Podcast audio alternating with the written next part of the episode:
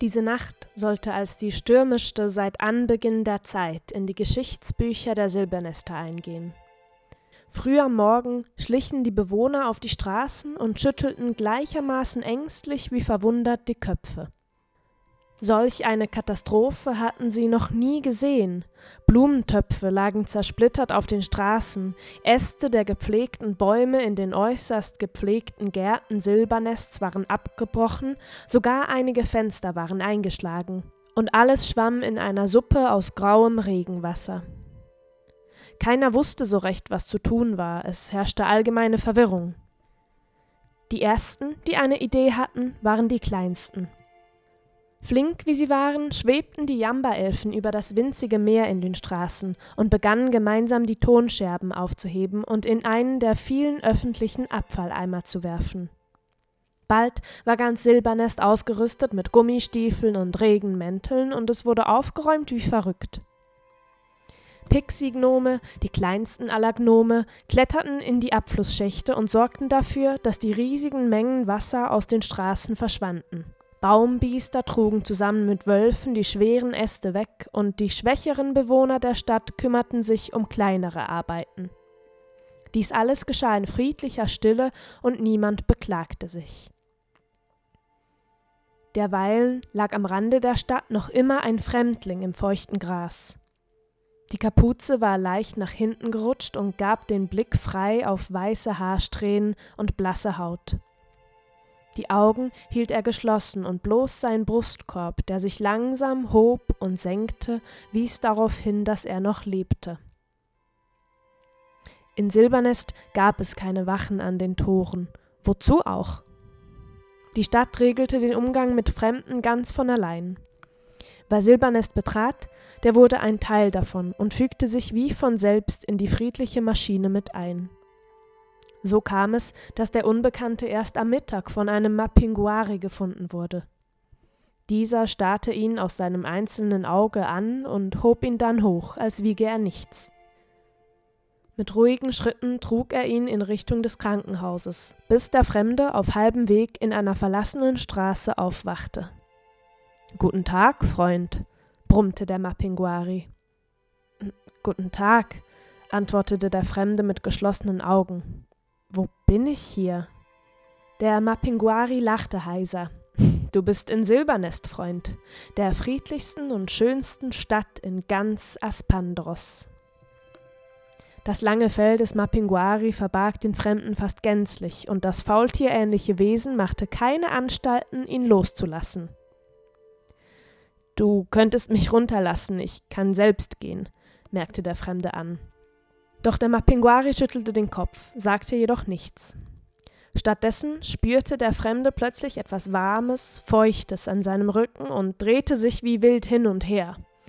Innerhalb von Sekunden war das Gefühl wieder verflogen und er fühlte nur noch eine leichte Nässe am Rücken.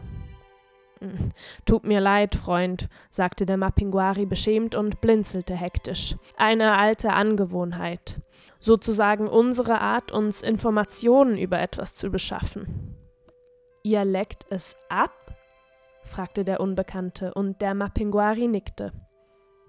Und was erzählt dir deine Zunge so über mich?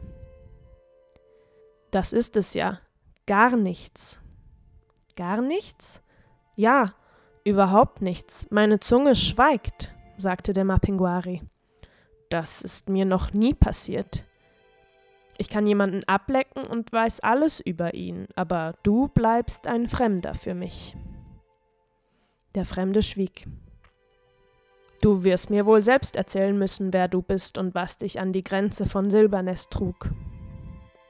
Mit diesen Worten setzte er den Fremden auf einer Bank ab und blickte ihn an. Doch der zog sich die Kapuze tiefer ins Gesicht. Nun? fragte der Mapinguari. Wer bist du? Der Fremde seufzte. Ich weiß es nicht. Verwundert setzte sich der Mapinguari neben ihn auf die Bank.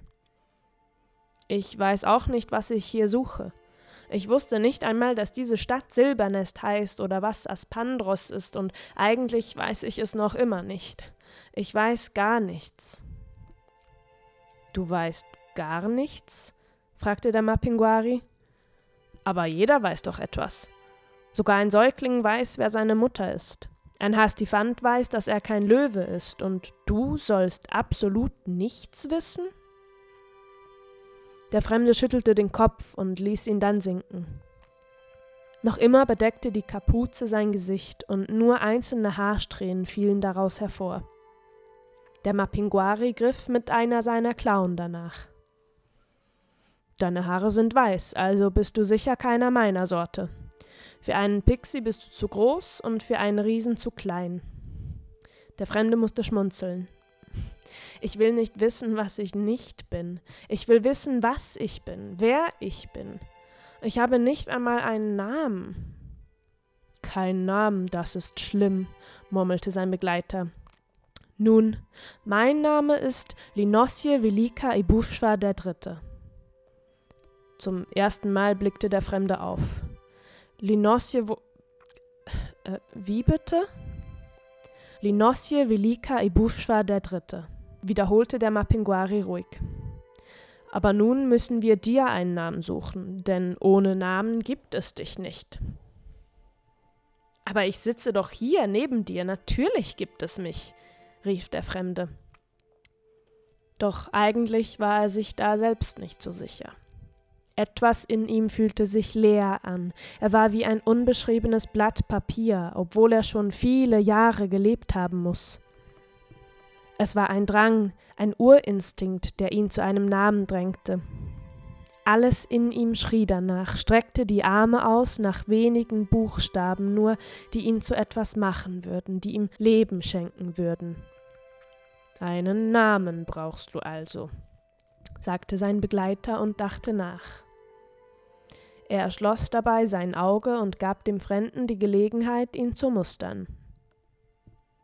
Der Mapinguari war groß, sehr groß sogar und verborgen unter dichtem, braunen Fell. Sein Kopf schien im Verhältnis zum massigen Körper zu klein geraten zu sein und wurde beherrscht von einem einzelnen Auge. Zwei lange Arme, die in scharfen Klauen endeten, hingen schlaff hinunter. Das auffälligste aber war sein Mund, ein riesiges Gebilde mitten in seinem Bauch, das sich stetig leicht öffnete und wieder schloss.